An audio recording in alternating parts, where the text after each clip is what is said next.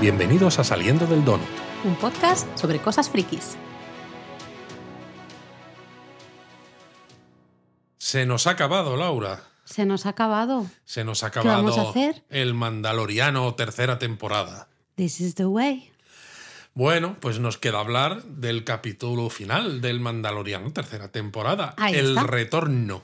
El retorno del rey, el retorno del Jedi. ¿Qué retorno? Pues no se sabe. Pues Un episodio además cortito, porque son 39 Sí, minutos. a mí que se me hizo muy quitas- corto, ¿eh? Si le quitas créditos y demás, uf, se te queda. uf. Y sin decir nada, ya sé que después. Y sin escena extra. Y si- Exacto. Oye, yo me enfadé aquí, ¿eh? He de decirlo. Bueno, Star Wars nunca ha sido Marvel. Ya, pero yo me esperaba. Es que bueno, tenemos que decir, mira, vamos a poner la sirena ya en breve, pero ¿Ya? No antes a- no, espera, espera. Antes de ponerla, yo tengo que decir que no hemos dado ni una, Luis. O sea, ni una, pero así en general. O sea que no podemos contar No que no hemos contar. dado. Luego, luego porque lo entonces contamos. sería spoiler, por si acaso alguien no lo ha visto. Pero yo antes de la sirena, y ya sé que lo hablaremos después, en un poco la conclusión de, de todo, al final de toda la serie, de la serie, pero te quería preguntar qué te ha parecido este final de temporada del Mandaloriano, así, súper breve para empezar.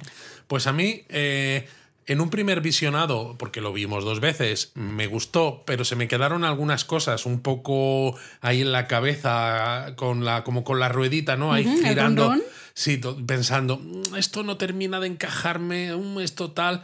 Luego, en el segundo visionado, como que esas partes siguen estando ahí, pero las se me quedan un poquito más de lado y disfruto mucho más del resto de cosas que sí que creo que bueno, que le dan un cierre muy muy bueno. Bonito, a mí me pareció muy bonito. Eh, a mí me gustó de Quizá buenas muy a primeras. sencillo, es un cierre como muy evidente, ¿no? Sí, bueno, es un happy ending. Eh, Esto, es un- esto no es spoiler, Laura. No, hombre, bueno, me pareció súper bonito y, y es verdad que yo la- el, el primer visionado me gustó. Pasa es que me quedé en plan, yo lo primero que dije cuando se acabó, ¿no? Salieron las letras, se acabó todo.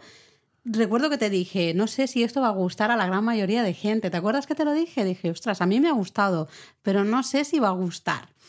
Eh, y al cabo de, o sea, cuando iban pasando las horas, estaba aquí en casa, yo iba pensando Pero- en ese episodio y te iba diciendo, pues oye, que me ha gustado, que a mí me ha gustado, que me ha Sí, gustado. sí, está claro, pero yo creo que de esto podríamos hablar más en detalle también cuando hayamos puesto la sirena, porque podemos decir por qué nos ha gustado o no ciertas Venga, vale. cosas eh, a modo también de conclusión Vale. un poco de lo que ha sido Sí, pero yo la solo temporada. quería, para no ponerlo, porque siempre te quejas de que ponemos la sirena nada más empezar. Bueno, es que tú empiezas así a saco paco y es como, venga, ponme ya la sirena, porque claro.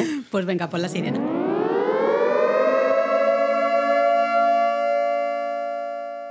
Bueno, no hemos dado ni una, ya lo decíamos. Ostras, Luis, pero es que no hemos dado ni una, ni dos, ni tres, lo ni bueno, cuatro, vamos, lo bueno nada. es que no hemos sido solo nosotros. Nadie ha dado ni una. Yo creo que desde aquí todos tenemos que primero pedir perdón a varios, a varios personajes, a la armera, por ejemplo. La armera, por ejemplo, a pero los, a los sí, tres. no, porque como guionista, si tú haces lo que han hecho en el episodio anterior, Han jugado en con el penúltimo, nosotros. efectivamente. Yo no creo que fuera mm, casualidad o así en plan de, No. uy, no pensábamos que ibais a pensar esto. No, Sobre no, todo porque es en el penúltimo episodio, ¿no? Cuando Sí. piensas que parece que todo encaja, que todo apunta a, y entonces te dicen al final. Pero bueno, "No, era desde aquí, broma". Armera, eh, lo sentimos mucho. Exacto, no nos fiábamos de usted, pero ahora ya, pues ya sí, ya vemos que sí.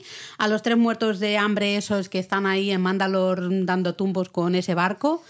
Perdón lo también. siento, sí, perdón también. No me fío de vosotros todavía, pero bueno, pues se supone que sí que me tengo que fiar. A Axe Wows. Axe también, bueno, en Que fin. encima, que encima está tremendo, ¿no? Que es como super badass en este final. Bueno, perdona como- a todos, así en general, perdona a todos. O sea, que ¿eh? al final, ¿no? Es un final feliz y al final el único pobre que nos matan es al Paz Bisla.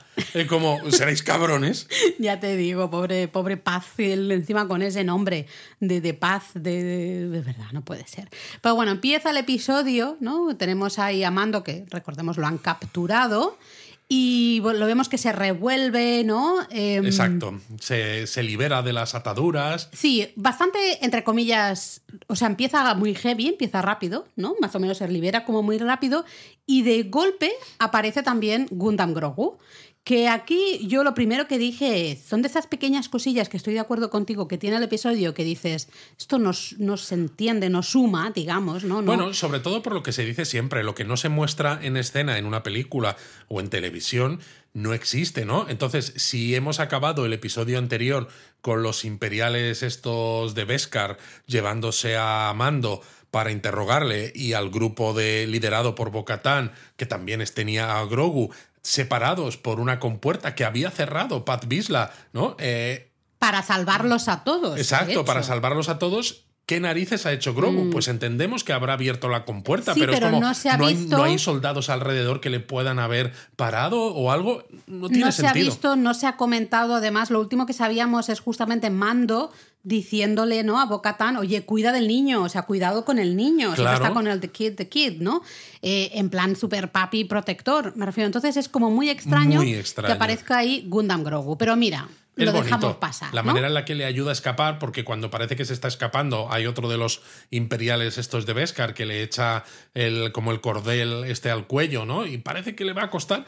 Y entonces cuando le va a disparar, eh, Gundam Grogu le, le para la mano y empieza, no, no, no. no, no, no. Y es muy bonito, pero claro, no hemos dado ni una, porque pensábamos que le podían borrar la mente como ya habían hecho Ay, al doctor Dios. Pershing, ¿no? Al Mandaloriano, y que eso podría ser, pues, parte de la historia de esa no, cuarta no, temporada. No, no, no, no, no. No, gracias a Dios eso no ha pasado. Mm, Bien, me alegro. Luego hay otra escena que también a mí me hizo muchísima gracia, que es otra. Yo creo que la de Gundam Grogu, mira, la perdono entre comillas por lo que tú dices, ¿no? Porque mola. Es como, mira, Grogucito ahí ayudando su a su papi, papi. claro, entonces, Mola. Pero desde el vemos de a, vista de espectador, a te sientas Gideon, bien. claro, vemos a Gideon que mira una pantalla del ordenador donde, atención, hay dos puntitos, uno rojo. Más otro grande. Más grande. Y otro más pequeñito, verde, ¿vale? Que dices, ah, vale, el verde es Grogu, ¿ok? Seguramente hubo un, un imperial de estos que se dedica a temas de ordenadores que puso los puntitos del mismo tamaño y los dos de color rojo y ahora mismo pues Gideon seguramente le mató porque es como, no puede ser, uno tiene que ser verde más pequeñito. Es que Claro, no te estás enterando Grogu- de qué va el tema. Claro, Grogu es verde y más pequeñito, así que su puntito tiene que ser verde Que- y pequeñito. Que a mí me parece ridículo. Es hiper ridículo. Primero, cómo tienes esos puntitos, cómo tienes esa Sí, información. porque puedes tener sensores o demás, pero también... Cámaras, les ves por ahí Claro, pero cuéntanoslo que tienes sensores y que los has, no sé, que los has puesto para que detecten, eh, yo qué sé. El Beskar de uno. Sí, pero es que mm, todos llevan Beskar. Sí, pero bueno, se supone que los que. Sí, no lo sé. No, pero, bueno, que lo es- expliques, ¿no? Es como, mira, Exacto, lo- tiene un Beskar diferente y el otro, pues es de una raza que es distinta de cualquiera de las personas que hay aquí en la base, ¿no? Ahí Entonces está. los podemos detectar, pero de repente, o sea, que tenga un mapa de la base con la posición de Grogu y de Din Djarin, es que es. Es. Es, absurdo, es absurdo. Esa escena, eh, porque luego a mí el resto del capítulo hay muchas cosas que me han gustado mucho, ¿no? Y me han hecho sonreír y demás. Entonces, lo que tú decías, se te olvida un poquito. Pero esa escena es una escena que se te puede cargar un episodio, pero súper rápido, ¿eh? Porque no tiene puto sentido, perdonadme la expresión, de verdad, no tiene ningún tipo de sentido que esté Gideon ahí con los puntitos esos. Oh, se han escamando, se ha escapado. Bueno, pues voy a tener que ir por él. Mira los dos puntitos. Que, que- mira. mm, No, y además también hay otra cosa que no tiene mucho sentido, que pasa a lo largo de todo el episodio. Hay momentos en los que cuando interesa hay imperiales con Beskar a porrón, ¿no? Y cuando no, como cuando llevan a Din Djarin al principio, que lo llevan entre dos, pues hay muy pocos. O como ahora en breve, ¿no? Con Din Bueno, Djarin y porque con como- Grogu paseando estaba- por el interior de la, de la base, resulta que no hay imperiales casi. Porque como estaba Mando, estaba medio groggy. Estaba medio grogu. ¿Has visto? Medio groggy. Pues dicen, va, con dos tenemos suficiente. Y el resto, pues se han ido a atacar, se supone, ¿no? Se han marchado todos a atacar a, a la, a la flota mandaloriana.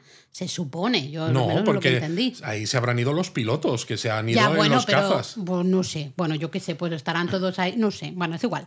Eh, total. Estarán tomando algo. Sí, no sé. De descanso, en- ¿no? En hombre, de- claro. Que es que no viene, no viene ahora la siguiente batalla. tanto con los cascos quitados, ¿no? Bebiéndose Pero bueno. leche azul. Nos olvidamos de esa escena de los puntitos, que es terrible, terrible.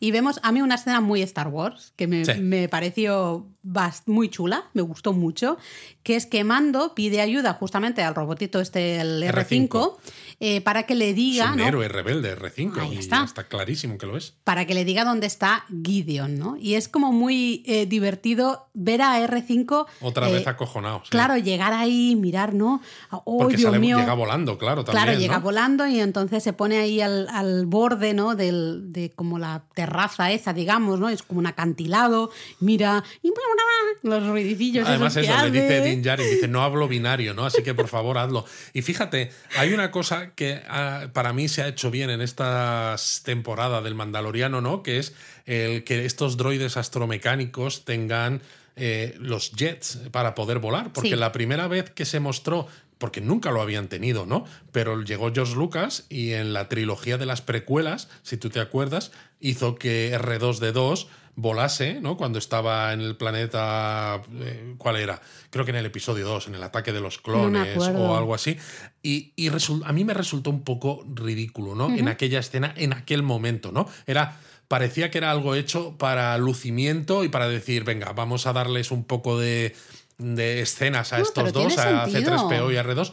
Pero ahí no me gustó tanto. Sin embargo, en esta temporada, las veces que R5 ¿no? ha mostrado pues, que tiene esa capacidad, me ha parecido que estaba súper súper bien encajado con la historia. Sí, porque para mí tiene sentido que puedan eh, moverse de esta manera, ¿no? Porque al final son robots que, a ver, tienen unas piernas no muy Exacto, estables, tampoco exacto, las no pueden ir por todos los terrenos, ¿no? Si Claro. utilizan solamente Entonces, pues- sus, bueno, sus piernas, por Sí, llamarle bueno, de la- las cosas esas, ¿no? Si, si pueden volar, pues quieras o no, se pueden transportar de una manera más, más fácil, ¿no?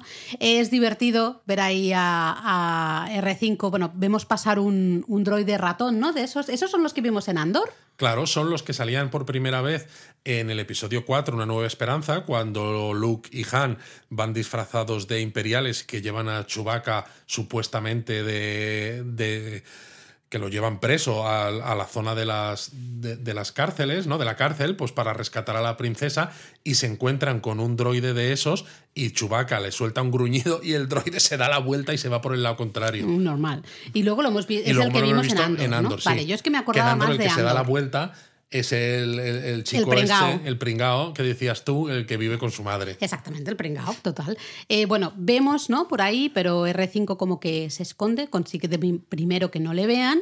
Y, y Mando básicamente lo que le dice es que vaya desactivando ¿no? los escudos del Sí, pasillo. porque primero eh, R5 consigue ver dónde está Gideon Bueno, sí, le y dice- le manda le como manda el las mapa a, especificaciones, le sí. manda como el mapa a Din Djarin, ¿no? Entonces él le dice que desactive esos escudos que es justo de ese pasillo que habíamos visto en el episodio anterior, ¿no? Que tenía esos escudos láser muy parecidos a los del sí, a los del final de la amenaza fantasma, cuando tiene lugar esa Sí, lucha final sí. entre Obi-Wan Kenobi, eh, eh, Qui-Gon Jinn y, y Darth Maul. Mm, Sí, sí. Entonces, a- toda esa escena es muy chula, ¿no? Porque Mando le dice, ve desactivando, yo te voy avisando. ¿no? Uno a te, uno, Te claro. voy avisando. Entonces, porque claro, hay muchos y dice, dos Y él cada dice que vez no tengo puedo", armas, ¿no? además. Claro, sí, pero súper- a mí es que me encantó esa escena porque se va haciendo con un montón de armas. Bueno, va es- agarrando las armas de los, de los. ¿Cómo se llaman estos soldados de Sí, Gideon? bueno, es que no sí, sé los cómo soldados son. Beskar estos. Vale, los nuevos soldados estos de Gideon.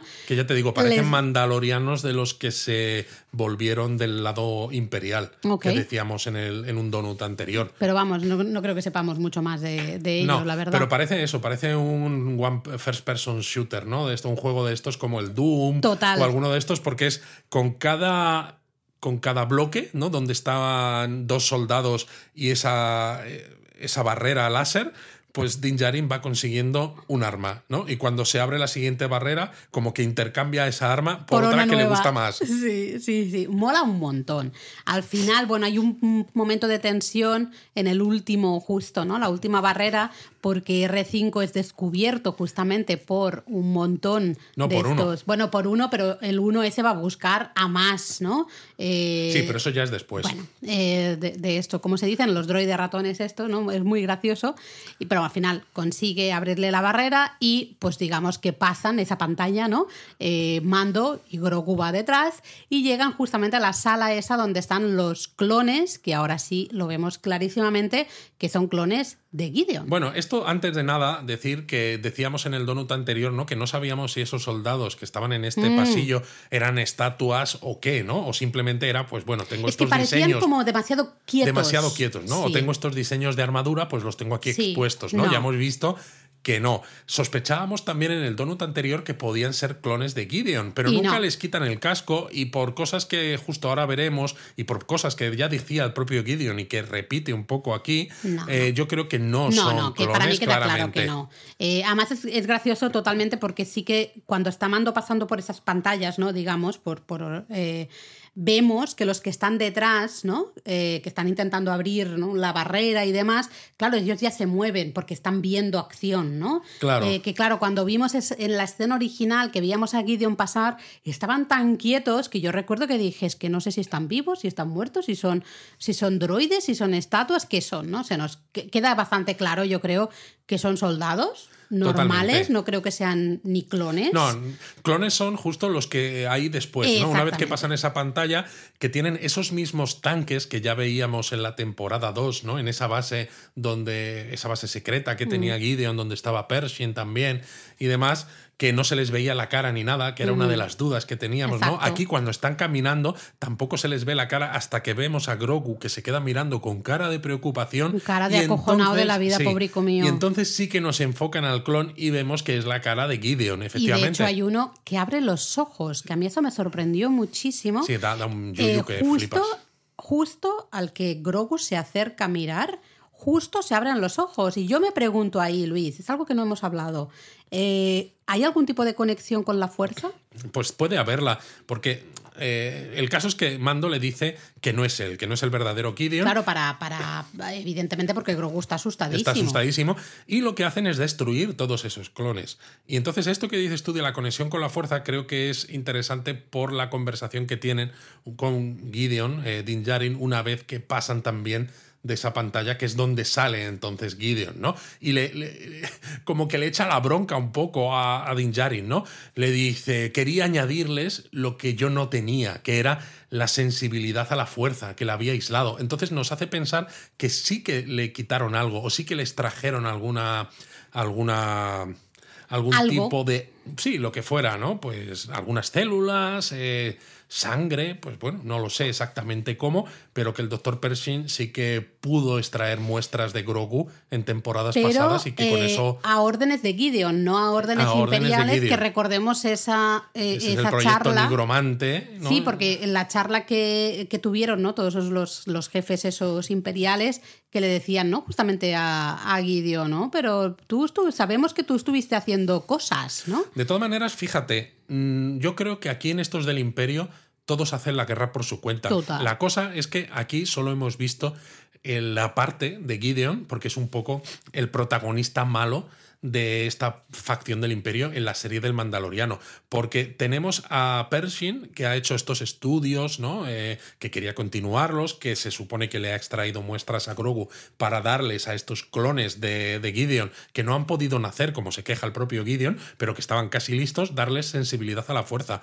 Si, eh, si ese imperio está haciendo el proyecto nigromante para traer un clon del emperador que también sea sensible a la fuerza, lo lógico sería pensar que esos imperiales también han utilizado de alguna manera a Pershing antes, pues después de que lo estuviera utilizando Gideon y antes de que lo capturase la Nueva Mm. República. Lo que pasa es que, evidentemente, pues ellos tampoco lo han contado. Nadie- nadie porque dice, ¿no? nadie dice nada. Nadie Porque muestra no- sus cartas. Porque no tiene sentido, ¿no? Que más allá, con lo poco que ha salido Pershing en esta temporada, a pesar Nada. Mm. de ese episodio que tuvo, ¿no? Tan largo, tan, eh, con tantas escenas en Coruscant, eh, no puede ser, no creo yo, que en la próxima temporada o incluso en la película que dirigirá Filón y demás, nos cuenten que eh, el clon este de Palpatine del episodio 9, eh, que lo crea algún otro científico imperial haciendo un trabajo parecido al de Pershing, cuando Pershing era un poco el líder ¿no? de este tipo de, de estudios y, de, y de tecnología. Entonces yo creo que va a ser él.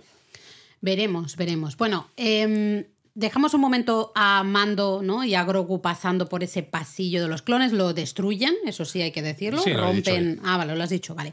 Eh, y se, se van a ir hacia la sala, digamos, principal, pero mientras también estamos viendo a Bocatán que habla con Axe. Axe, ya te hemos pedido perdón, perdona. Efectivamente. Sí. Eh, le pide ¿no? que use la nave grande, un poco de señuelo, porque claro, dice, eh, pon al resto, todo el mundo a salvo. Exacto, porque- mándamelos además de vuelta. Claro, eh, porque necesitamos, ¿no? Entonces está todo el grupito, primero van con esos tres, eh, los tres muertos de hambre, de nuevo, mm, disculpadnos por no fiarnos de vosotros. Exacto, y que llegan a una zona que tiene vegetación. Súper bonita esa Súper zona. bonita, ¿no? Y que dicen que se ha recuperado y que da, da una sensación bonita también de que no todo Mandalor está perdido, ¿no? Y aunque Mm. va a haber que reconstruir mucho, Pero que la vida sigue. eh, sí, Eh, pasan cosas, pero la naturaleza al final pues vuelve, ¿no? Vuelven las plantas, vuelven a, a aparecer y si se cuidan un poquito y ellos dicen, no, no, hemos ido- puesto huertos aquí y allá, ¿no? Pues eh, todo, todo vuelve a fluir, ¿no? Al final. Eh, yo sé que tú en ese momento estabas un poco preocupado por la armera. Bueno, a ver, eh, dejamos a la armera en el episodio anterior subiendo, ¿no? Con la nave de Bocatán hacia la órbita donde está la, la nave principal de la flota mandaloriana, que pensábamos que la iban a disparar al principio y luego pensábamos, no, no la van a disparar Mm. Va porque es una la espía. mala. Pero sí, habla con el puente de la nave mandaloriana, que di- diciendo que lleva a estos heridos y demás, pero en ningún momento se ve cómo esa nave entra en el hangar, de la- ¿no? Ni nada. Eh, no, no la vemos dentro de la nave mandaloriana.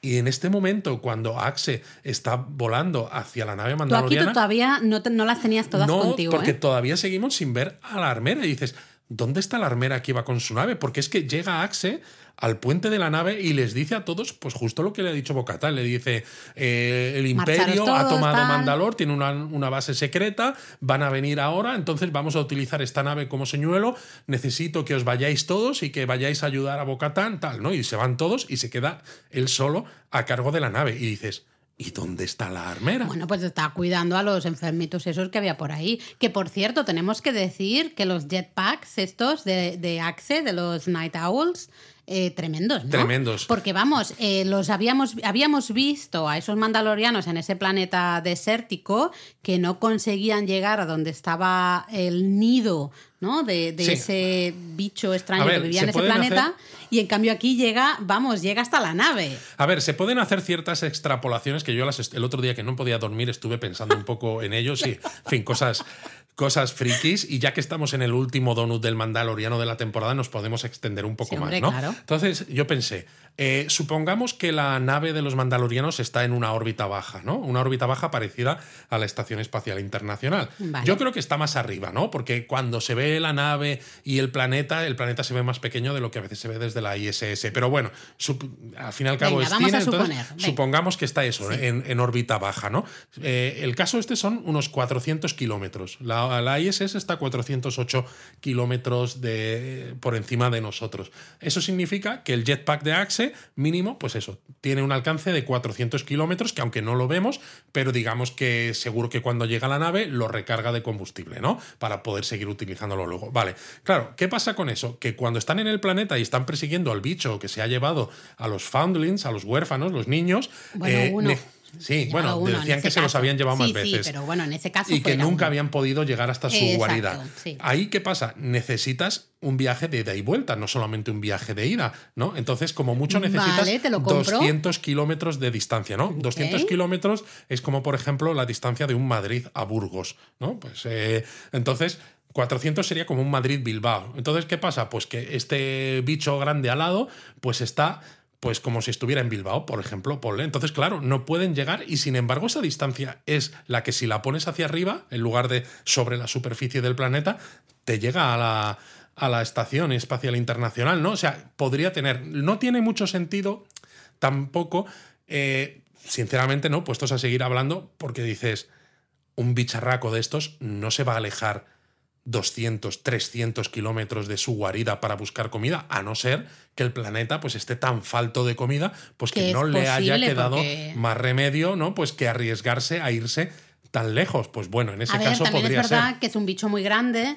eh, vuela más o menos rápido. Sí, me sí, a sí, las no, está claro, pero es eso. Con que esté a son relativas, 250 ¿no? kilómetros su guarida, ¿no? Su nido de la base de los mandalorianos, ya está más lejos de lo que pueden llegar y luego volver. Venga, te lo voy a comprar, ¿vale? Sobre Te todo porque compro. no tienen naves los mandalorianos. No les basta con decir, da lo mismo, se- seguimos. Vamos, porque tampoco vendrán- sabes hasta dónde puede llegar, ¿no? No, Y necesitas poder volver, porque no puedes hablar por radio y decirles, Mm. oye, es que estamos aquí en no sé dónde, venidnos a buscar. Y ¿cómo? Si no, tenemos que ir, pues dando, pues no sé, haciendo senderismo o algo. Sí, de- dentro de tres meses llegamos, ¿no? Casi. O sea, Bueno, que, dice- que dentro de lo que cabe, ¿no? Pues si lo piensas, pues puede ser. No, la verdad es que sí, que tiene, tiene sentido así. Explicado de esta manera, pues te lo compro, ¿no? Tiene sentido. Total, que al final Axe, como hemos dicho, no es tampoco traidor. Le vemos que se queda ahí en la nave, él solo. Le vemos haciendo cosas. Sí, porque luego desde el Imperio vemos que en la base secreta de Gideon en, en Mandalore,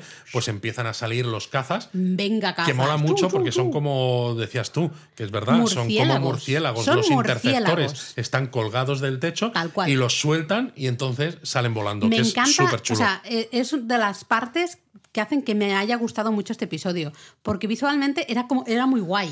es Todo es, es guay. muy Star Wars en muchas mucho. cosas. Entonces ves ahí como se descuelgan, ¿no? Eh, Y, y- Se quedan flotando un microsegundo y, entonces salen, disparados. Es que eran chulísimo. murciélagos, ¿no? Y la escena, toda la escena, no sé si es ahora o un poquito después, pero da igual, ya lo contamos ahora, ¿no? Justo vemos a esos mandalorianos también que se lanzan al aire para atacar, ¿no? Bueno, La- primero la se lanzan imperial. al aire desde el espacio, desde la nave principal, para meterse en los cazas, En que los mola cazas, mucho. sí. Y luego, cuando ya van por el aire, se lanzan otra vez, ¿no? Como si fueran una división aerotransportada Van para ayudar saco. al resto de los mandalorianos. Y entonces es donde vemos a la armera. Que esa escena de Esa la armera escena- dándole una hostia, bueno, No, antes de eso, porque la armera, ella está de pie, ya no está sentada como No, en esos asientos. sí, sí, no, no, yo digo abajo ya, yo digo Sí, abajo. Pero es que se lanzan todos y la armera se lanza detrás, que cuando tú la ves lanzarse también dices, joder, no sé, da, da como cosa. Sí, sí, la tía Es sí, tremendo. Bueno, además se lanza porque los otros, claro, como están sentados, es como que se dejan caer, ¿no? Caen. Y Claro. ella, en cambio, se lanza como el que se lanza en paracaídas. Sí. No, no me salía. Eh, se lanza de esa manera, ¿no? Y luego es eso, claro, y se en el juntan aire. con el grupo de Bo-Katan. y el resto de los que ya estaban en Mandalor, ¿no? que Bo-Katan saca el saca sable ahí, oscuro. Exacto, maravilloso también, con la armera al lado. Con la armera al lado, y, y entonces justo vemos la escena desde la base de Gideon, como todos esos imperiales de armadura blanca de Beskar empiezan a despegar para juntarse en el cielo. Y es brutal. Hay un choque ahí de, de mandalorianos contra los, los guardianes estos de Gideon, los soldados de, de Gideon. Guardianes de Gideon, Sí, no sé cómo llamarlos. de la galaxia, no te sí. digo. Y, y bueno, yo esa escena de la armera repartiendo estopa, pero especialmente a uno, que le da un, un mazazo así en el aire a, a uno de Sí, le estos revientan las cabezas en lugar de con pistolas o con sables y demás, es simplemente con el martillo ese y las herramientas que tiene y, y- y, bueno, se va cargando gente. Maravillosa esa escena. Es Es, para enmarcar. Maravillosa. Así que, eh, Armera, de nuevo, mil disculpas por no habernos fiado de ti. Vemos que, oye, tú lo estás dando todo por Mandalor. Muy bien. Exacto. Entonces, bueno, mientras está pasando esto, ¿no? Están ahí los mandalorianos luchando en el aire contra los soldados estos de Gideon. eh, justo Mando llega como esa sala principal y Gideon le está esperando ahí. Que es un Algo poco que la también- conversación que ya, que ya decíamos, Sí, ¿no? Cuando y le que explica también- el tema de los clones. Sí, que nos ha hecho un poquito de, ¿no? Lo que decíamos Es que nos hizo un poquito Es- de es gracia. otra vez ridículo. Esto- Mira- Todo esto está, creo, maltratado. Está muy maltratado y mira que Gideon me mola mucho porque me gusta mucho el actor, me gusta mucho la voz que tiene, me gusta mucho que el tío haya ido por detrás de los imperiales, del resto de imperiales y haya rollo, buscado ¿no? Mm. eh, esas armaduras, ¿no? Y haya usado eh, todos esos recursos que tiene Mandalore para crear su, su nuevo ejército y demás, ¿no? Y decía eso, que que estaba como reservando esos clones ¿no? para un nuevo tipo de soldado que tenía lo que él no iba a tener, ya decíamos antes, que era esta sensibilidad a la fuerza, pero esas armaduras como la que él lleva, ¿no? No Mm. tanto como la de los soldados blanquitos, sino como la, la suya, ¿no? No, no, porque la, la suya además le da, ya Le lo da como veremos fuerza. después, va, ostras. Pero es ridículo, sobre Mucho. todo porque para a Gideon le echa la bronca a, a, a Din Djarin casi como si fuera su abuela, ¿no? Eh, Habéis destruido mis clones. Claro. eh, Y te hace pensar, a ver, Gideon, si tan importante eran tus clones y encima tienes una pantalla que muestra el plano de la Los base puntitos. con el puntito rojo y el puntito verde, o sea, ¿en serio no tienes otras maneras? Porque a mí se me ocurren varias. Una es, ya que tienes tantos soldados imperiales con armadura de Beskar, manda unos cuantos más a enfrentarse con Din No. Luis, más No, fácil. Intercéptales antes. No, No, esperes en la sala principal. pero no solo es eso, es interceptarles antes Hombre. tú primero, pero también, por ejemplo, ya que sabes por dónde van, pues úsalo. ¿Para qué? Pues para cerrarles ciertas puertas y redirigirlos a otras partes donde se van a encontrar con más soldados o con algo que ellos no esperan, ¿no? Es decir, desvíalos de su camino y no, te esperas detrás en la última sala del todo para poder hacer esa entrada triunfal y poder echarle la bronca. Pero es como, tío, ¿por qué les has dejado que pasen por el pasillo donde están los clones en lugar de haber salido tú antes a confrontarles? Desde los puntitos, eh, nada de, de esta trama de Gideon tiene sentido. Las cosas como son. No tiene. O sea, a mí este episodio hay un montón de cosas que me han encantado y me ha gustado y en general digo, me ha gustado muchísimo el episodio, pero si nos ponemos a, ¿no? Te fijas en cositas concretas como esta, esto no tiene ningún tipo de sentido. Tampoco hay ninguna mención a Darth Maul ni al motivo de que tenga una armadura de estilo porque yo puedo entender, vale, estoy en Mandalore, estoy usando Beskar, que es más resistente, ¿no? Y que eh, desvía ¿no? los disparos de blaster y demás, pero ¿por qué te tienes que hacer una armadura Con tan parecida cuernitos. a un mandaloriano? ¿Por qué le pones cuernitos como Darth Maul? No, no hay ninguna explicación de esta. Tampoco, por ejemplo, hay ninguna explicación a por qué en el episodio de, en el que sale Pershing en Coruscant pasa tanto tiempo allí cuando prácticamente ya nunca vuelve a salir más este, Ya, eso este a mí personaje. me Entonces, mucho. Me da la sensación de que ahí ha habido cambios. Puede que haya habido cambios o puede guion que, o- que sea algo parecido a lo que yo estaba contando que vayan a explicar en temporadas posteriores del motivo por el que Puede ser. Puede Palpatine ser. Mm. tiene un clon, pero entonces resulta demasiado, no sé, eh, cuando lo cuentas en esta temporada se te queda demasiado con alfileres, ¿no? Está, Sí, sí. está sujeto de una manera un poco, bueno, Yo, sinceramente, regular. toda esta trama de Gideon, ay, y creo que es de lo peor del episodio, sinceramente. Pero bueno, eh, total, está ahí Gideon enfadado, eh, salen los guardias estos pretorianos, que molan, los, que molan un los montón. tres rojos estos, y, y ostras. Eh, yo hay un momento ahí que estaba cojonadísima de la vida, porque le están dando por saco a Mando, pero de una manera brutal. A mí me ha recordado mucho a la escena con Paz Vizla, la que matan a Paz, porque al principio, ¿no? En aquella escena también parece que Paz Vizla tiene una posibilidad hasta que los tres, estos guardias pretorianos, le atacan a la vez y con esas armas además.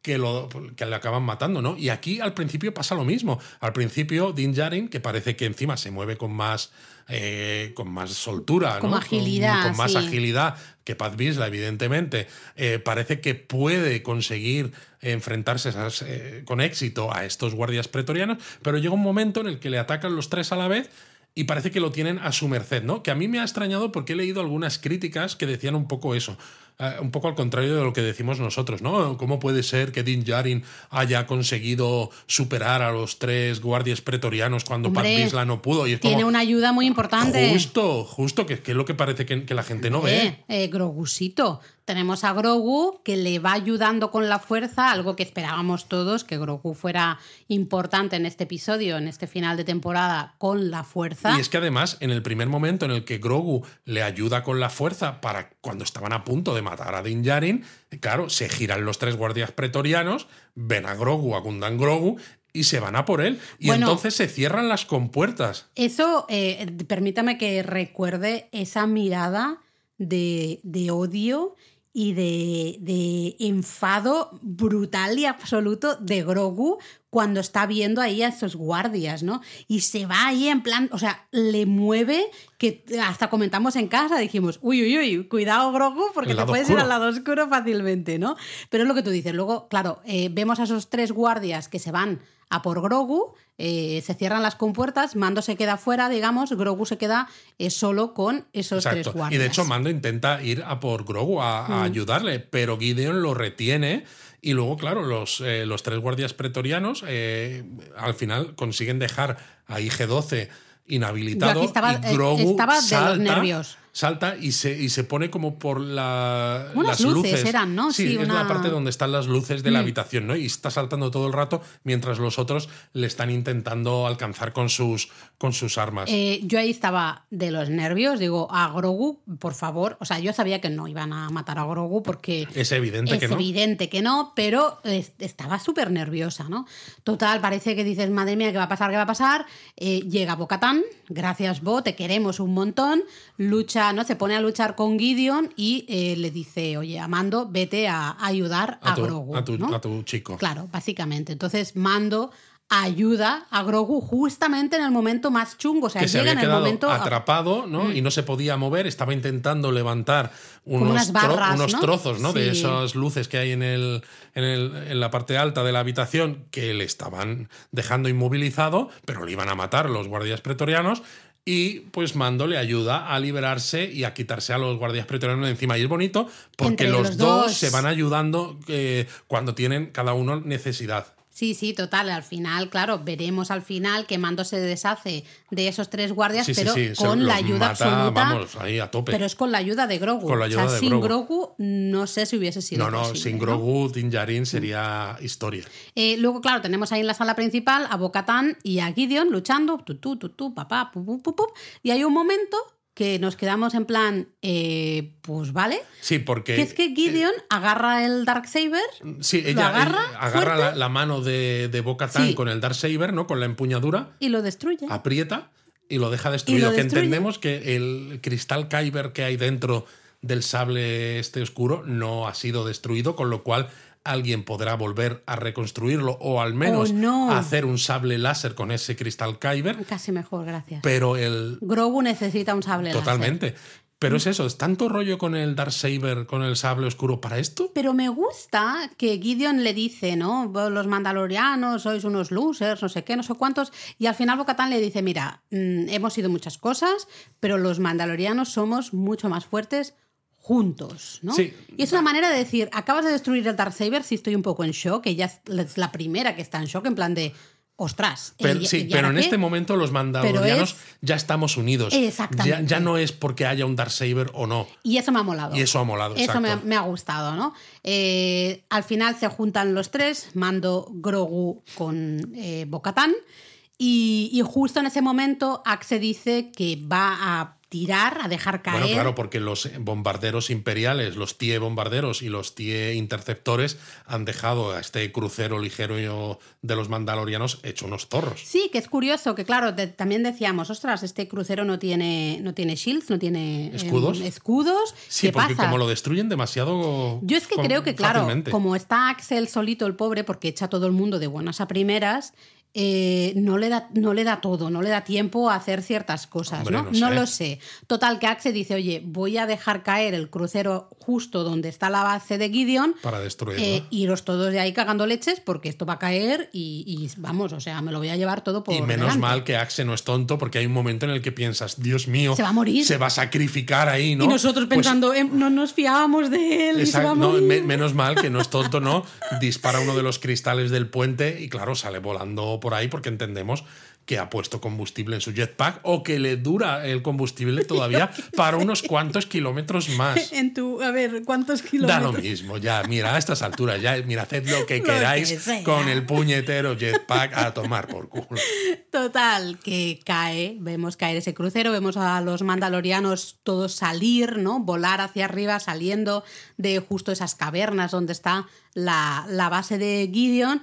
Y bueno, vemos, claro, a Bo protegiendo a Mando y a Grogu, bueno, y a ella misma, de los disparos de Gideon, que Gideon está hasta el último momento dando por saco. Exacto, pero cuando explota todo, es como que eh, tanto ella con ese escudo, ese pequeño escudo que le sale del, del brazo, como, como Din Djarin, como que intentan cerrarse para proteger a Grogu. Sí. Porque es bonito, ¿no? Porque los dos sí, sienten. Ese, ese aspecto de protección con respecto a Grogu. Pero sin embargo, claro, la bola de fuego, pues los cubre, engulle. los O sea, engu- pero engulle primero totalmente a Gideon. Exacto, y luego lo engulle todo. Y tú estás ahí, y yo como espectadora lo primero que dije, además lo dije, fue, fue hice con las manos, hice como un, un- un arco, digamos, en plan de Grogu tiene que haber hecho algo con la fuerza para que no les... Y Efectivamente. Efectivamente, Grogu aquí parece que se ha puesto el traje de Sue Storm, de los Cuatro Fantásticos, ¡Qué porque crea es! un campo de fuerza que los protege como una familia feliz. Y es bonito porque es eso.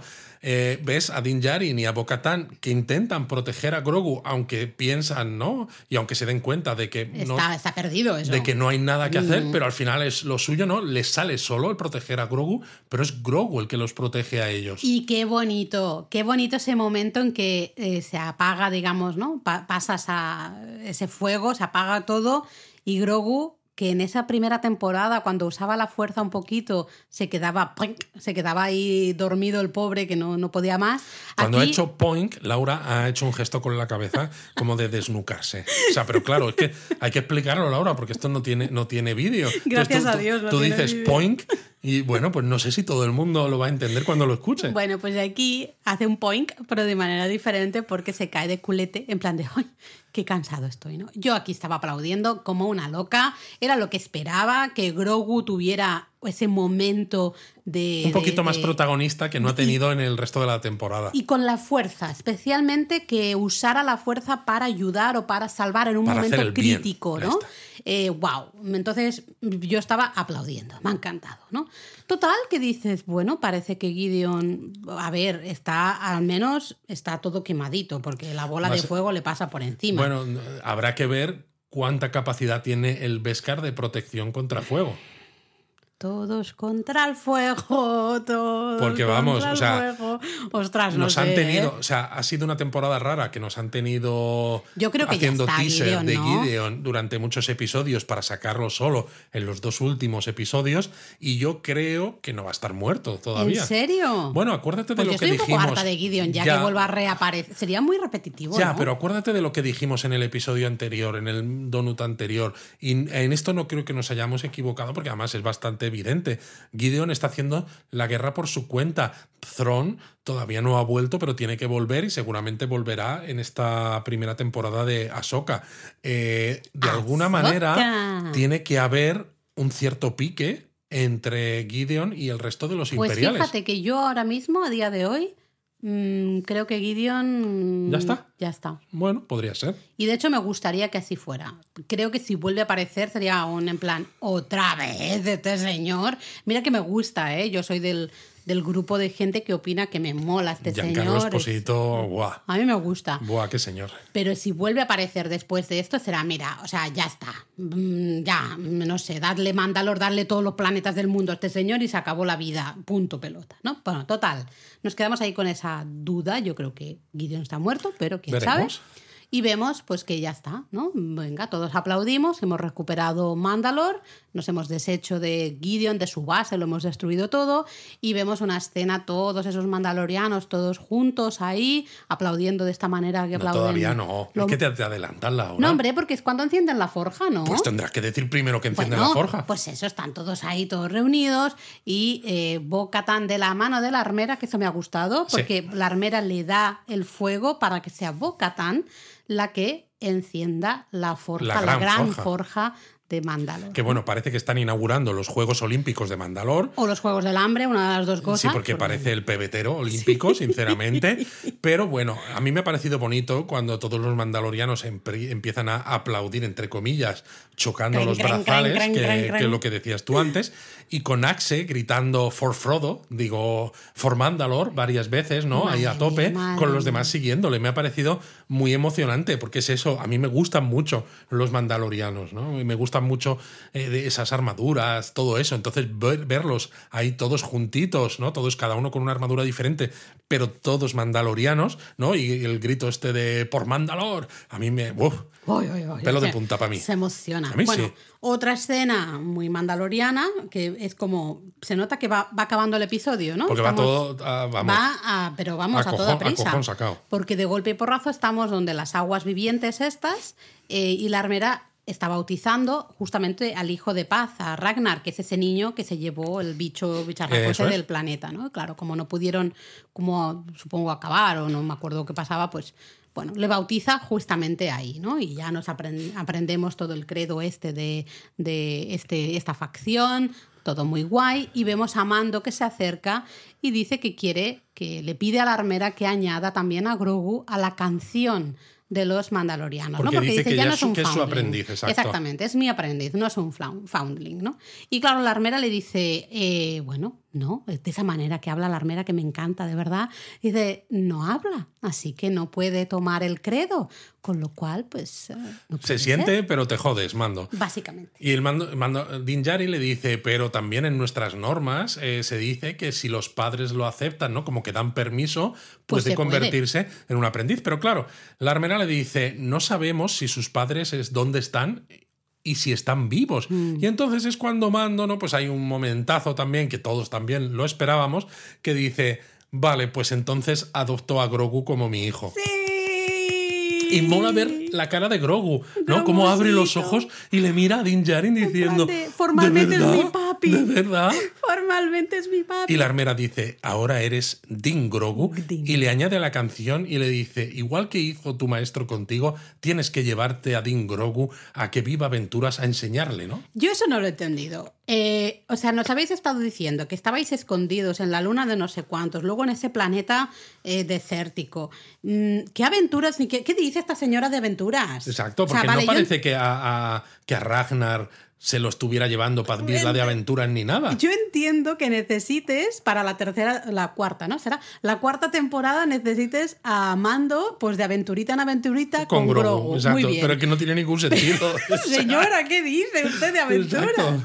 Y, Mando, ah, sí, sí, sí, claro, yo me lo voy a llevar de aventurita. Además, también esto es curioso, ¿no? Porque los mandalorianos, todos los que conocemos, eh, tienen un nombre como los nuestros, ¿no? Quiero decir, primero el nombre y luego yo el tengo apellido. una teoría de eso. ¿no? Tienes los Bizla, por ejemplo, ¿no? Mm.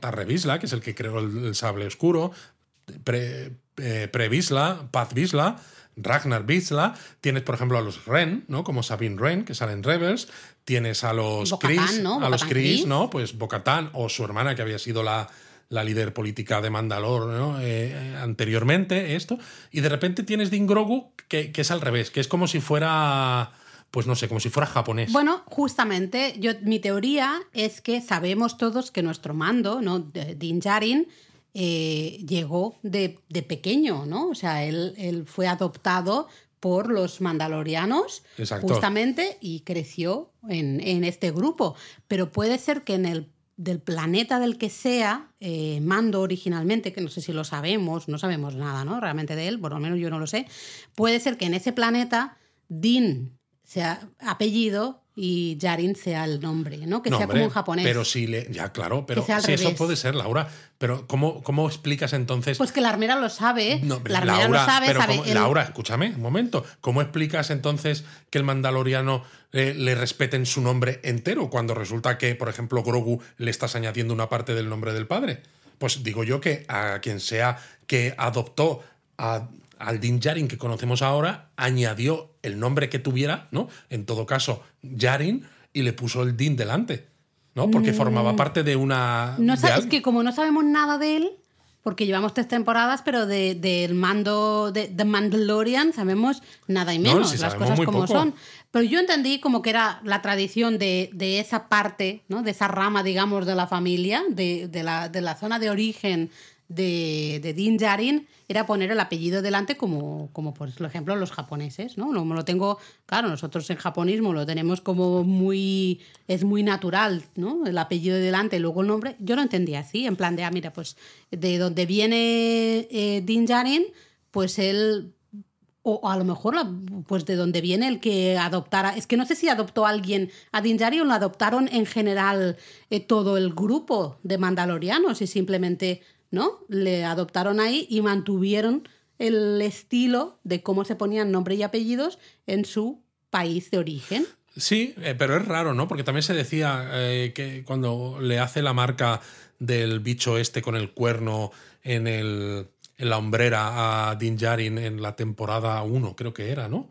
O que le dice, ahora sois una unidad, una familia de dos, ¿no? Un, un clan, un clan de dos, pero... ¿Ves? Pues más razón ya, Ya, pero, pero me extraña mucho eso, porque todos los mandalorianos pertenecen a algún clan. Entonces, si Din Djarin es rescatado cuando es un niño, ¿no? Que vemos esos Bueno, recuerdos que él tiene. ni- niño jovencito. Sí, pero le vemos esos recuerdos, ¿no? Que los droides aquellos, ¿no? que matan exacto. a todo, no solo a su familia, sino a toda la población, en la, comunidad, la comunidad sí, en la que sí. está, le rescatan los mandalorianos Justo. y le dejas ahí sin pertenecer a ningún, a Pues es ningún que clan. a lo es muy raro. en ese caso es eh, le adoptan, pero en general todo el grupo de mandalorianos, pero no hay nadie específicamente que le adopte en plan de como pues Paz Vizsla sabemos que adoptó ¿no? al, al niño este. Era adoptado, creo también. Pues ¿no? no lo sé, no está Eh, uf, yo qué sé, yo tengo un lío tremendo. Bueno, total, yo me he hecho esta his- historia en la cabeza y a mí me funciona. Si a ti no te funciona, pues búscate otra historia. A mí me ha funcionado y por eso mismo, pues es Din Grogu y no Grogu Yarin, porque Yarin es el nombre, Din sí, es el no, apellido. claro. Yo a mí me funciona, yo lo compro. Es pues Din. viene de un sitio que pues era así, estilo japonés, apellido delante, ya está. Pues muy bien, oye, es que sí, que respetuosos son los mandalorianos con las costumbres de otros planetas. No, pero yo pienso que cuando llegó, eh, pues le preguntan, ¿no? Probablemente le rescataron y tal, y oye, ¿cómo te llamas? Y él probablemente dijo el estilo eh, justamente apellido y nombre, y hablando, ¿no? Pues no, no, mi nombre de pila es Janin, pero mi apellido es Dean, pero mi, aquí, ¿no? En mi pueblo este donde yo vivo, mi, mi comunidad, pues eh, lo decíamos así, apellido y nombre.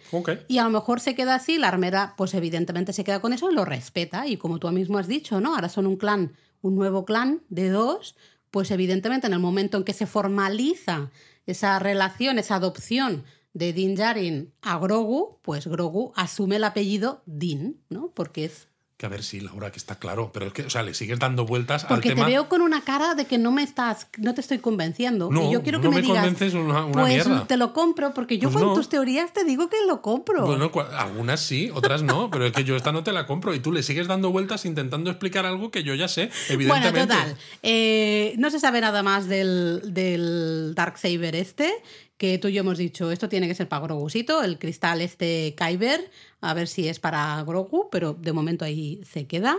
Vemos a Mando que se va a, a hablar con Carson Teva, ¿no?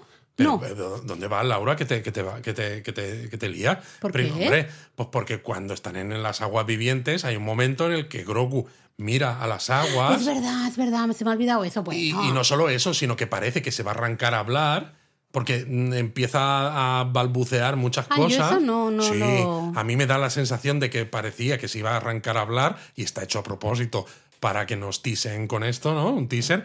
Y justo mira hacia las aguas, la cámara se mete en el lago y el lago lo, Bueno, lo y que mueve, sea, ¿eh? mueve el dedito, en plan Sí. de señala como a las aguas. Claro. Y qué casualidad vemos al mitosaurio que vuelve a abrir el ojo, ¿no? Entonces no sabemos si es que el mitosaurio siente la fuerza también, porque claro, es una criatura mítica. Entonces no sabemos Mm. Sí, realmente. porque si no sería real saurio, sí. Ya Claro, eso ya lo dije yo Ya. ese día. Joder.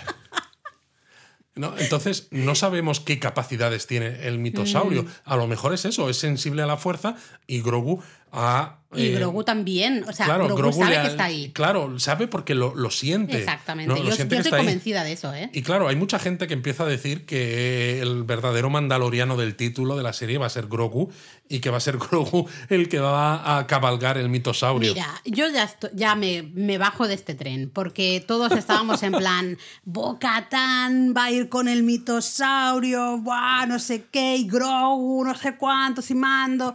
Y al final no ha pasado nada de esto. El mitosaurio sigue medio dormido ahí debajo de las aguas vivientes. Es va abriendo el ojillo en plan de, bueno, ¿qué decir, pasa ahí "¿Me- me- arriba? ¿Me queréis dejar dormir tranquilo? Que sois unos pesados. Dejad ya aquí de bautizar a gente. Venga, para arriba, iros.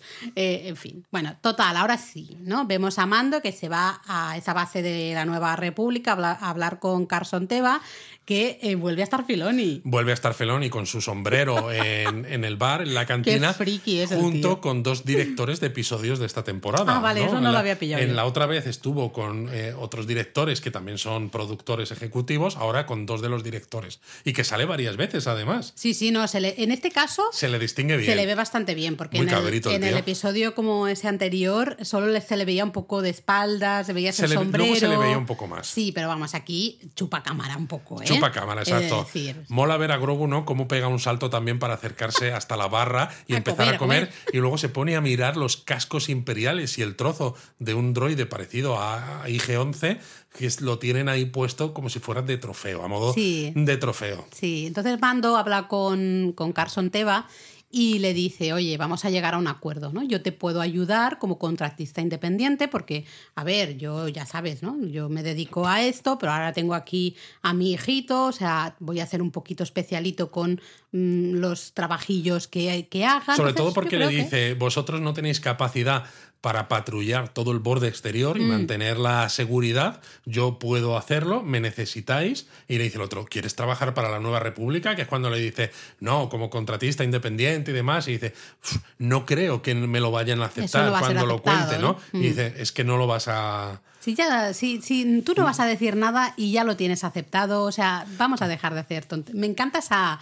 e- ese diálogo. Sobre todo porque el otro dice, vale, entonces lo Me quieres lo- hacer como por de Strangis y dice, Me lo lo, pensaré. pensar. Y el otro dices, ya lo has Ya- ya pensado. lo has pensado. Dices, sabes que es un buen, un buen acuerdo. Y luego, claro, le dice que quiere como pago adelantado ese trozo del IG-11 o el, un IG que había, ¿no? Justamente ahí, que es el que ha- había estado mirando Grogu. Que yo ahí me quedé en plan de, ¿y por qué quiere ese cacho de trozo de IG, ¿no? 11. Porque le tiene cariño. Pu- Puede ser por eso o porque justo llegan a Navarro y ven ahí a Griff Carga y que muy bonito. Griff Carga le da una parcelita Es como con el 1, una 2, 3. casita. Es como le da las llaves del apartamento en Torrevieja. Total, ¿no? Dice, bueno, pues entre trabajito y trabajito, pues tú y Grogu podéis, ¿no? Tú tu familia podéis estar aquí en la parcelita tranquilos y tal y tal. Y entonces ahí es cuando Mando les entrega a un IG-11, ¿no? Un poco, pues claro, repintado, reconstruido, re todo, eh, reprogramado para trabajar de sheriff, ¿no? Más o menos, para Sí. proteger ahí la población. Que Y es toda una la escena- gente aplaudiendo. Es una escena muy random, porque Muy la gente random. está en plan de, oh, qué bien, qué bien, qué Y el otro, contentos estamos. soy el nuevo Marshall de Nevarro, estoy para serviros y para protegeros. Yo estaba con muy la voz, fuck otra esto, vez, ¿eh? como no, de Taika Waititi, aunque esté Sí. un poco, pues bueno, eh, con el sintetizador y Sí, esto. no se le reconoce tantísimo, cuando ya lo sabes sí, pero no es tan, tan Exacto. evidente. Y luego, pues el episodio básicamente, ¿no? Pues vemos, acaba, vemos a, a Grogu con su papi en la casita que les ha dado Griff Carga, ¿no? Y mientras Din, Din Djarin está en el porche, En el porche con los, ahí las piernas en alto. Es alto, pues, Solo eh, le faltaba estar masticando una ramita, ¿sabes? De esas, porque claro, lleva el casco, no puede. no pero- puede, y Grogu está pues jugando con una rana que hay en un charco y tiene a la, a la rana usando la fuerza, pues la tiene flotando en el aire, ¿no? Y acaba la temporada pues con la pantalla en negro, salvo un círculo Un que muestra justo eso, a Grogu y la rana, y mando detrás, que se cierra. Eso es todo, amigos. Y eso es todo, amigos, ¿no? Que a mí la escena esta eh, me vuelve a traer otra vez a la primera temporada del Mandaloriano del western. Sí. Porque esta escena, ¿no? Con él en el porche y demás, Sí. lo que tú decías, como con la brizna de maíz o lo que sea, sí, sí. es muy de westerns de, por ejemplo, John Ford o de los clásicos, ¿no? A mí me encantó. Me encantó esa escena final. Yo sé que ha habido gente que le ha gustado mucho y gente que dice que carajo es esto que estoy viendo, ¿no? A mí me encantó. Es como, eso sí, lo primero que dije es, se siente como final de serie, no final de temporada. Totalmente. Es un, es un final muy final. eh, porque no hay un cliffhanger, no sale Ahsoka, ¿no? Que pensábamos que. o sea, Bueno, estábamos todos aquí pensando. No, pues sobre todo porque hemos tenido a Ahsoka que nos la sacas en Sí. la temporada 2 Sí. y resulta que ahora que la en la serie de temporada Ahsoka 2 que no pinta nada. que no pinta nada en ese momento realmente y ahora en la temporada 3 cuando justo la primera temporada de Ahsoka está un par de meses por delante, resulta que no sale ni nada. Yo pensaba que al menos sentido. en la escena extra, ¿no? Creo que lo comentamos aquí, de decir, bueno, va a aparecer en la escena extra para darnos pie justamente a la Eh, nueva exacto. serie de Ahsoka. No sale Pues Thrawn nada. tampoco, que también pensábamos que podía dar pie un poco a cosas siguientes que en se van parte, a contar. Lo de Thrawn lo entiendo porque entiendo que quieras dejarle para la serie de sí. Ahsoka, ¿no? Bueno, pero con, con Marvel una a veces ha pasado, extra. ¿no? Que depende de qué películas, las escenas extras, o al menos alguna de ellas, ha sido más- parte sí. de la película, del comienzo de la película Sí. siguiente. Y es casi Entonces, grabación de esa serie, ¿no? No tanto A eso de... me refiero. Mm. Entonces podría haber encajado ahí, ¿no? Pero tampoco. Em, no hay muertes chungas. Aquí esperábamos, ¿no? Tú decías, puede ser que muera Mando, puede ser que. Había tal, gente que decía que igual moriría Bocatán. Bocatán, todos estábamos en plan, va a morir alguien, alguien es un traidor, no sé cuántos, ¿no? Alguien ha matado a alguien. Y al final eh, no pasa nada, realmente. Todo es como muy, entre comillas, fácil, muy, entre comillas, simple. Totalmente. No hay una batalla espacial que la No. esperábamos, porque cuando llegan los cazas TIE, los mandalorianos ya se han ido. Eh, realmente, de todas maneras, esto muestra también los muchos cambios que ha tenido esta temporada y reshoots, ¿no? Regrabaciones de escenas, porque eh, parece ser que inicialmente sí que iba a haber una gran batalla en el espacio, que por eso precisamente en aquellos momentos supongo que es cuando Disney habló con Lego y entonces Lego hizo ese set que yo te decía que había sido un poco spoiler, ¿no? Porque salía un caza mandaloriano que creo que no se ha visto en este episodio, o al menos si se ha visto, ha sido muy De lejos, que ni, ni de eso, con un interceptor T en el espacio. Entonces es, es posible que Lego, claro, tuviera datos de lo que Disney quería haber hecho, ¿no? Pero luego lo cambiaron. Eh, me interesa esto que estás comentando porque hay una, la escena que vemos ahí donde las aguas vivientes estas, eh, yo sí me fijé que el casco de Din Djarin está como húmedo, tiene gotas. Bueno, es que también se ha dicho que en parte de la historia, tal como iba a ser originalmente, parece ser que se iba a bautizar Din Djarin, ¿no? Que iba a asumir este credo en las aguas vivientes de mano de la armera. Pero y que le iba a echar... que Din Djarin ya se había bautizado, ¿no? En su momento, en el momento que entró a no sé, formar parte de este grupo. Entiendo que sí, pero supongo que ahora que están ¿no? ahí, que lo iban a volver a hacer o algo. Y no sé por qué no se ha hecho. Entonces, no está claro si ha sido. Bueno, a ver, todas estas series actuales, igual que las películas de Marvel y demás, tienen muchos. Muchas escenas que se regraban Sí, hacia- al final. muchos cambios. Muchos cambios, pues para intentar encajar mejor lo que estás contando con. eh, también con la opinión de la gente que, a la que se lo estás enseñando con antelación, ¿no? Si ves que no gusta, cambias ciertas cosas. Mm. O también viendo un poco hacia dónde van los tiros. Porque, por ejemplo, se supone que iba a haber una serie que se llamaba eh, Rangers de la Nueva República, que iba a estar protagonizada por Cara Dune, aquella persona, ¿te acuerdas? Que salía en las primeras temporadas del Mandaloriano, pero que a la actriz la echaron los de Disney por sus opiniones eh, con lo del asalto al Capitolio de Trump y sus partidarios y todo esto. Entonces parece, lo que se está diciendo, es que han recuperado parte de las historias y de la estética y de todo de lo que se quería contar en esa serie y se la van a poner al Din Djarin, al Mandaloriano, ¿no? Por eso precisamente la serie en esta tercera temporada acaba de esta manera, teniendo a Din Djarin fuera del resto del grupo de Mandalorianos Teniendo y dispuesto, aventuritas. eh, dispuesto eso a tener esas aventuras en el borde exterior, pues no de como Ranger de la Nueva República, sino como Independent Contractor the New Republic. Eh, sí, yo creo que va. Esto tiene mucho sentido lo que dices, la verdad, porque realmente tal como acaba y con, con ese comentario de la armera, ¿no? De, vale, ya te puedes ir a tener aventuras ahí con tu con, con Grogusito. Es un poco, vale, pues la cuarta temporada va a ser, pues eso, como episódica, entre comillas, ¿no? De que van a ir pasando cosas. A lo mejor media, cuarta temporada, ¿no? Hasta Tiene que en que algún algo- momento empiece a juntarlo con otras cosas. Pero claro, eh, no sé si me ha parecido ver que al menos se están pensando en que Ahsoka, por ejemplo, tenga dos temporadas, teniendo en cuenta lo que se tarda, ¿no? Que fíjate, Andor. ¿no? La segunda temporada no llega hasta el verano que viene, dos años después de. No, un año. año después de la primera, ¿no? Mm, no, un año sería ahora. Ah, no, ya ha Dos pasado años, tanto. claro. ahora en, Madre vera- mía. en verano del año pasado, que empezamos el donut en verano. Hostia, es verdad, Claro. madre mía. Pues eso, Sí, sí, dos sí. años. Entonces, claro, si a Soka la ponen en agosto de 2023, hasta agosto de 2025 no va a haber la segunda de Ahsoka, con lo cual entiendo yo que la película de Filoni que va a cerrar el Mandoverse, este que dicen, ¿no? Será el universo del Mandaloriano, será quizás 2026. Entonces, eh, ¿qué nos queda del Mandaloriano? Porque el Mandaloriano quizá llegará en 2024, ¿no? Entre las dos temporadas de Ahsoka, pero desde que termine la cuarta del Mandaloriano, que John Favreau dijo que antes, incluso antes de que ¿Mandaloriano se... el año que viene? No, 2025. entonces. 2025, sí. Ah, vale. Sí, quizás sí. Eh, ya te Bueno, entonces sí, ya. entonces me encaja un poco más. De hecho, el propio John Favreau, justo antes de que se empezase a emitir esta tercera temporada, dijo que ya tenían escrita la cuarta temporada. Aunque claro. Que eso me es- gusta. Sí, pero es, ya tenían escrita la cuarta temporada tal como la tenían prevista originalmente o con los cambios ya que tuvieron que hacer. Yo entiendo que Mm. ya es con los cambios, porque si lo dijo justo antes de que se empezase a emitir la serie, que sí. ya habían hecho todos estos cambios en la historia. Sí, sí, sí, sí. ¿Alguna idea de hacia dónde crees que puede ir esta cuarta temporada? Yo no tengo ni idea, aparte de estas aventuritas, ¿no? De que, que nos van a recordar un poco a la primera temporada de, de Mando, ¿no? Sí, que también eran un poco como ir, ir encajando cosillas, ir haciendo Justo. cosillas. Si finalmente es la última temporada del Mandaloriano, yo creo que tendremos media temporada que será un poco de aventurillas con alguna historia de fondo muy sutil, ¿no? Como a veces ha pasado, y la segunda mitad de la temporada ya sí que será algo un poco más coral, precisamente para unirlo con el resto de, con el resto de historias. ¿Y crees que sabremos un poco más del origen de Grogu? Porque también pensábamos todos que en esta temporada sabríamos más de Grogu por aquel teaser, ¿no? El tráiler que nos mostraba un poquito eh, justo a Grogu, el tema de la Orden 66, que sí que lo hemos visto, pero no Pero sabemos muy nada. Yo, O sea, fíjate, yo viendo esta temporada como ha sido al final, yo creo que no.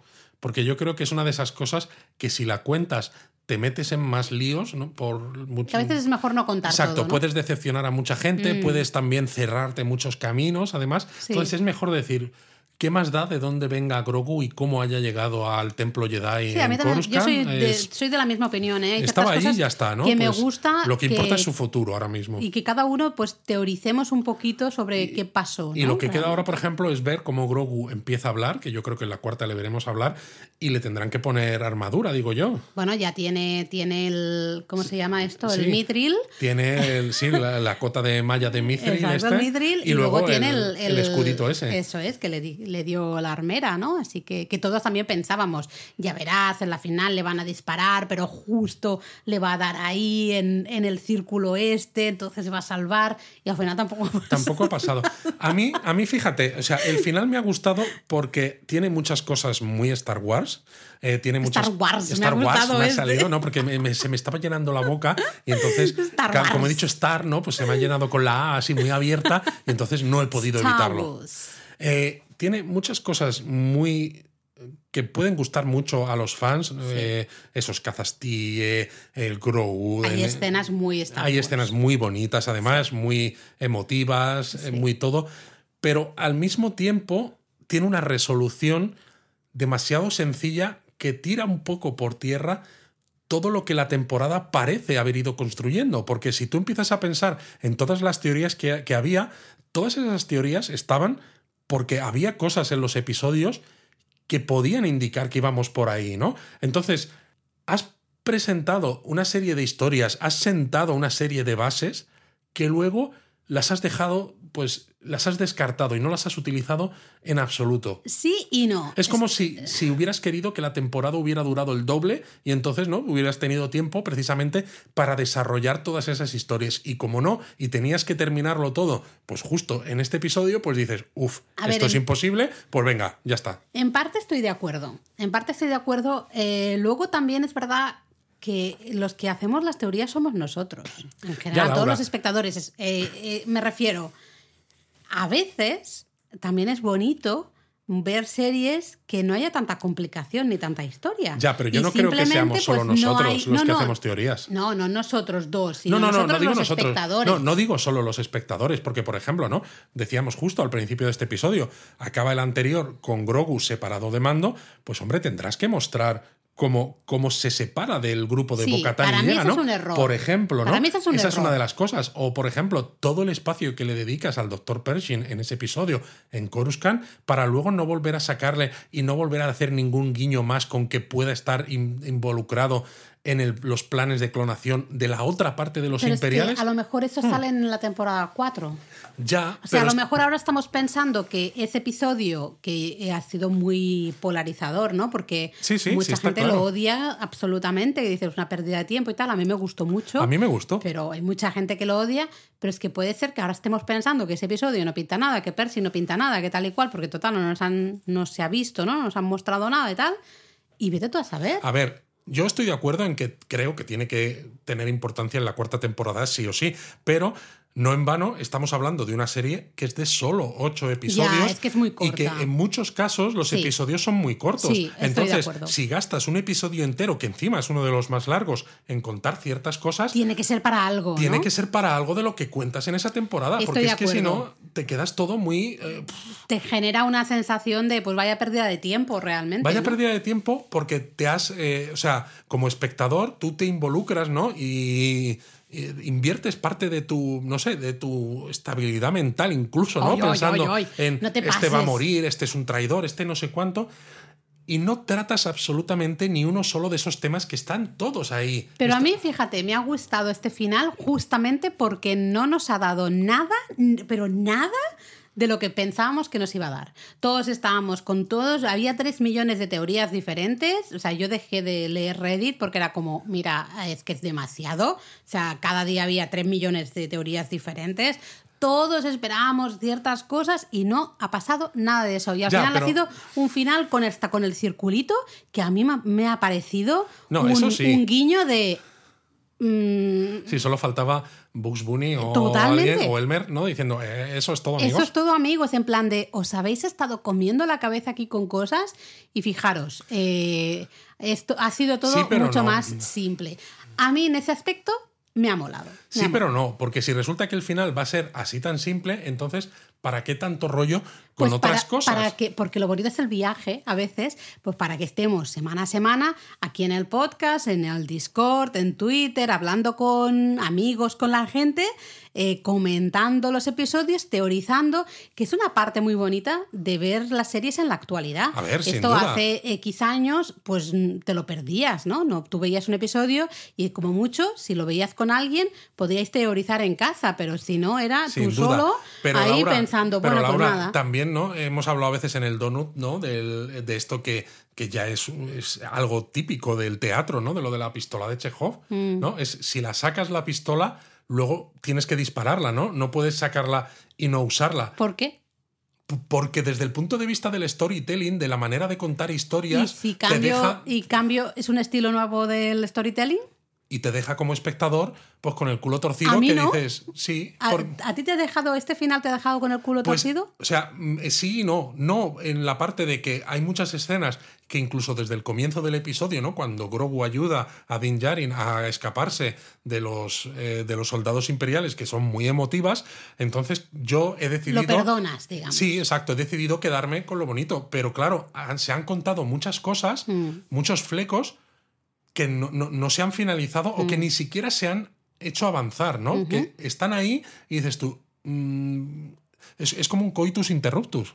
Bueno, pues también interruptus hasta aquí. Yo creo que llevamos un montón de rato hablando. Bueno, Eh, pero es el último episodio de la temporada, ¿no? Sí, Justo es, el, pero- es el episodio en el que podemos explayarnos un poco más también, eh, pues para ver, pues precisamente eso, ¿no? Todo aquello que hemos ido poco a poco, ¿no? Pues eh, desgranando. desgranando y todos esos detalles que hemos ido sumando a esos mandalorianos que se iban juntando con Bocatán, que iban reconstruyendo o que querían reconstruir Mandalor, ¿no? Pues eh, en ver en qué ha quedado. A mí me ha gustado mucho la temporada y esto tengo que decirlo, la Bocatán, la presencia de Bocatán, sí, el sí. desarrollo de ese personaje. A mí Bo-Katan me ha quizá el personaje de, de nuestro mando pues no ha, no ha tenido tanto desarrollo, pero a ver, también He tenemos que leído, entender algunos las cosas. que había estado presente solamente en dos de los episodios. Sí, se ve que de los tres actores que hacen de mando con la armadura, ¿no? Eh, Pedro Pascal ha sido el que menos ha estado y ha estado muy poco Muy, muy porque poco. tenía muchos problemas de agenda porque estaba rodando Y él mismo decía que su prioridad era de las tofas. Claro, entonces eh, somos espectadores, esta, esta información la tenemos, tú tienes eso en mente y dices, vale, entiendo entonces que los guionistas se centren en otros personajes, ¿no? Y me ha gustado, a mí me ha gustado muchísimo sí. todo el desarrollo de Mandalor. Me gustó mucho que en el segundo episodio ya eh, Din Djarin ya se había bañado en las aguas esas y ya era como lo que pensábamos que sería toda la temporada. Exacto, ya estaba. eh, ¡Pum! Pasó, te acuerdas que lo comentamos? Sí, que sí, dijimos, sí.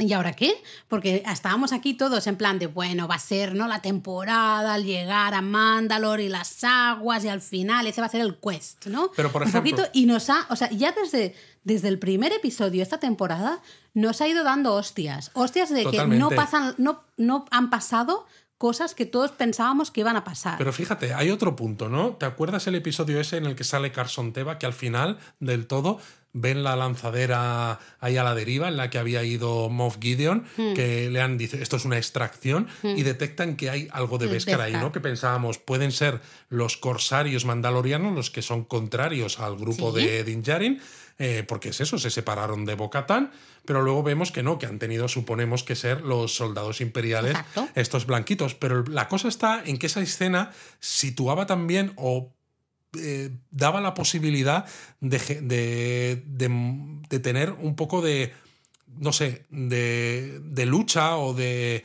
discusión entre Carson Teva y Din Djarin, que parecía que se llevaban más o menos bien. Hmm. Y no ha pasado nada de eso, porque al final de este episodio, al final de esta temporada, vemos a Din Djarin Bueno, yendo que a la ni base... se lo comenta el tema de... de- Claro, simplemente dicen, oh, gracias por ayudarnos con lo de Moff Gideon, ¿no? Que, que es prácticamente toda la referencia que se hace a, uy, ¿eh? Que se lo, lo extrajeron y menos mal que tú nos has librado del problema. O sea, te pones una escena que nos dejó acojonados porque piensas, se van a cargar el ala X de Carson Teva, van a salir aquí Sí. gente de donde, porque está todo oscuro, ¿no? Que dices, qué miedo, qué miedo, qué miedo.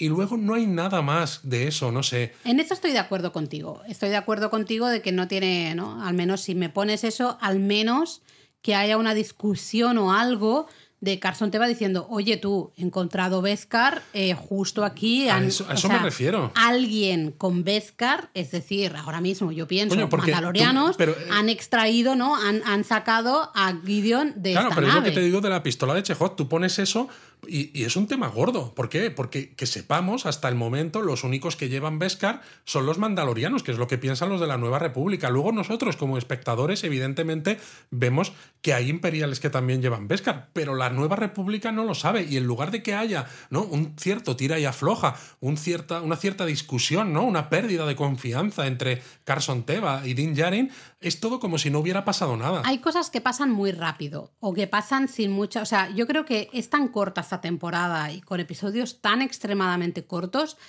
que hay cosas que se tuvieron que, que recortar porque no daba para sí, todo. yo es lo que creo. Y claro, es en plan, bueno, pues sabes que recorto esto y total, el Teba pues ya se va a enterar porque Mando le manda un mensajito ahí por, ¿no? Por el WhatsApp y le dice, oye tú, que al final hemos descubierto que Gideon tenía aquí un montón de... y entonces ese Beskar que tú encontraste, pues seguro que era de estos. Ah, muy bien, muchas gracias por informarme, ¿no? Qué guay eres, genial. Nos lo tenemos que imaginar que ha que pasado. sí, eso, sí, pero- porque yo entiendo que han tenido que cortar muchas cosas. En este, en este episodio lo que decíamos, ¿no? Ese al principio, que Grogu aparezca ahí de la nada cuando se supone que estaba con Bocatán y compañía para salvar a Mando es muy bonito, lo perdonamos porque es muy y bonito. me parece un poco tramposo, porque sí. como el episodio está lleno de escenas emotivas y de escenas bonitas, te van saliendo cosas que te van chirriando, ¿no? Como que aparezca Grogu por ahí, que enseguida lo olvidas porque dices, es que es bonito. Luego tienes lo de Gideon con no, la yo eso no pantalla, lo olvido. esto y demás. Los puntos no los olvido. Ya, ya, pero como luego salen los tíos de rojo, los guardias pretorianos, ¿no? Y justo como dices, hostia, vaya tela, pues parece como que, bueno, lo olvidas un poco también, pues porque se están ayudando mutuamente a, a sobrevivir a estos guardias pretorianos. Hmm. Y entonces también te olvidas un poco de lo de Moff Gideon, ¿no? Y es como, no quiero olvidarme, o sea, capullos, o sea, me, me estáis trampeando un poco.